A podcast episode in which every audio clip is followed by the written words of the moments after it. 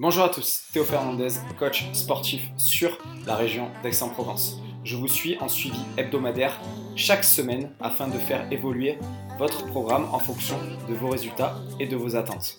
Je suis également à votre disposition pour du coaching individualisé en one-to-one.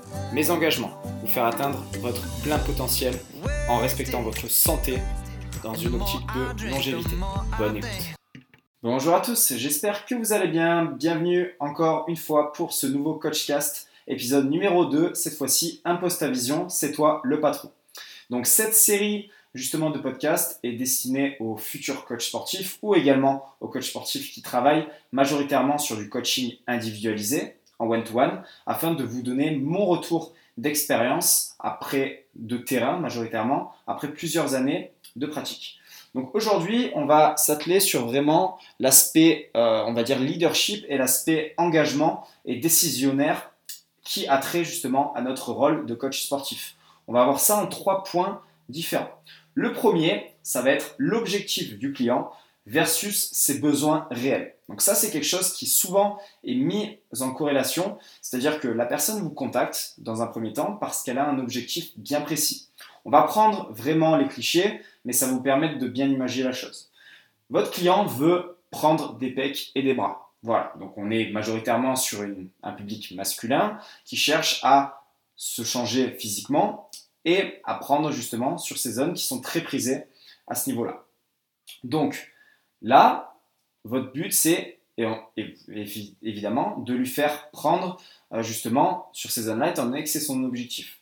En revanche, vous savez, vous, en tant que professionnel, que le fait de ne travailler que le haut du corps va être problématique dans une optique justement de santé à plus ou moins long terme. Et donc là, à force justement de mettre en place vos séances, etc., vous apercevez que vraiment, cette personne-là va avoir des besoins car elle, est très très raide, admettons, de la chaîne postérieure. Elle a très peu de force musculaire dans les moyens fessiers et elle a une raideur qui peut être entre guillemets pathologique si on ne la prend pas en compte. C'est à mon sens là de votre ressort de mettre les points sur les i et d'imposer votre vision à cette personne-là en lui expliquant qu'il va falloir absolument travailler sur le bas du corps de par justement cet aspect santé et également lui faire prendre conscience qu'il va falloir du moyen et long terme travailler sur l'ensemble du corps de manière à ne pas créer justement de déséquilibre et à ce que cela soit profitable également pour ses objectifs. Voilà, donc ça, c'est le premier point. Je vous ai vraiment pris l'extrême pour que vous puissiez voir la, la chose. Donc, imposez justement votre vision à ce moment-là. Si vous estimez que cette personne-là a un besoin, mais qu'elle n'en a pas conscience, c'est de votre ressort de lui faire prendre conscience. Deuxième point, le caractère du client versus son engagement et son excès d'engagement.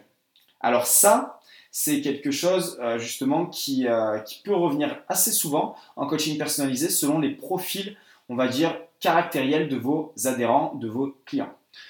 On va prendre simple, vous avez ce que j'appelle la tête brûlée. La tête brûlée, c'est le client qui est très volontaire, qui est très motivé, qui a besoin à chaque fois de prendre des douilles monumentales, des cartouches à chaque séance, etc. Cette personne-là est une personne potentiellement dangereuse pour elle, pour elle-même. Je m'explique cette personne-là, justement, a trop de motivation. Elle va souvent bâcler son exécution et va vouloir mettre du rythme dans chacun des, euh, dans chacun des mouvements que vous lui proposez. Ça va être de votre rôle, de votre ressort à ce moment-là, de freiner ses ardeurs en lui faisant prendre conscience que l'intensité ne provient pas uniquement que du fait de bouger à haute vitesse et qu'il y a aussi d'autres leviers qui peuvent permettre cette même chose.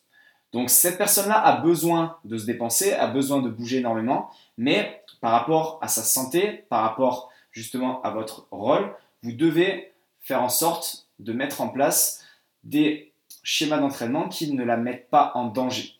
Et donc, ça va être à vous de trouver la bonne, la bonne manière justement de communiquer avec lui pour ça et de lui faire incorporer dans les séances pour ne pas que ça finisse mal à moyen et long terme. Troisième point, la forme du jour versus votre programmation. On va prendre un cas très simple, ça rejoint là le premier podcast que je vous ai fait la semaine dernière. Vous avez votre programmation qui est établie. Aujourd'hui, vous avez prévu de faire travailler votre client sur du squat lourd avec justement une charge très importante et peu de répétitions sur beaucoup de séries. Il se trouve que cette personne-là arrive lors de votre coaching personnalisé a très mal dormi, a passé une journée très stressante, a du mal à être dedans et n'a que très peu de motivation pour cette séance-là. Là, il est de votre rôle également de trouver le meilleur compromis à ce moment-là par rapport à ce que vous estimez être bon pour cette personne dans son contexte. C'est-à-dire que si vous devez switcher votre séance de force qui était prévue, eh bien, il faut le faire. Mais malgré le fait qu'elle soit prévue sur le papier, si votre personne n'est pas dans les meilleures dispositions pour en bénéficier, son risque de blessure va augmenter drastiquement. Si on rajoute à ça que cette personne-là, en plus d'avoir subi un gros stress et d'être en manque de sommeil, a eu, on va dire, des, euh, on va dire, des craquages émotionnels au niveau alimentaire, on sait que son terrain est propice justement à de l'inflammation et n'est pas propice justement à, une bonne performance et en plus de ça n'est pas sécuritaire. Et donc là, ça va être peut-être, alors c'est juste un exemple, mais une bonne option pour vous d'incorporer un entraînement beaucoup moins intense au niveau musculaire, au niveau de la charge que vous allez mettre sur les articulations, les tendons, et plutôt favoriser des mouvements un peu plus lent, avec un peu plus justement de tempo, etc., de manière à sécuriser cette personne-là. Ou alors un travail plutôt axé sur le cardio et moins demandant en termes de système nerveux et d'impact. Donc voilà, ceci n'est qu'un exemple, mais si ça peut vous inspirer, après il y a plusieurs possibilités, c'est vous le professionnel, c'est vous qui choisissez.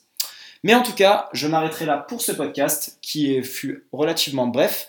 Voilà, c'est vraiment mon but de rester sur euh, cette période, on va dire, qui ne dépasserait pas les 10 minutes. J'espère que vous aurez retrouvé de la valeur dans ce que je vous aurai transmis. N'hésitez pas à le partager autour de vous si vous pensez que ça peut aider. Et je vous donne rendez-vous la semaine prochaine pour l'épisode numéro 3. Passez une bonne fin d'après-midi et à la prochaine. Salut à tous.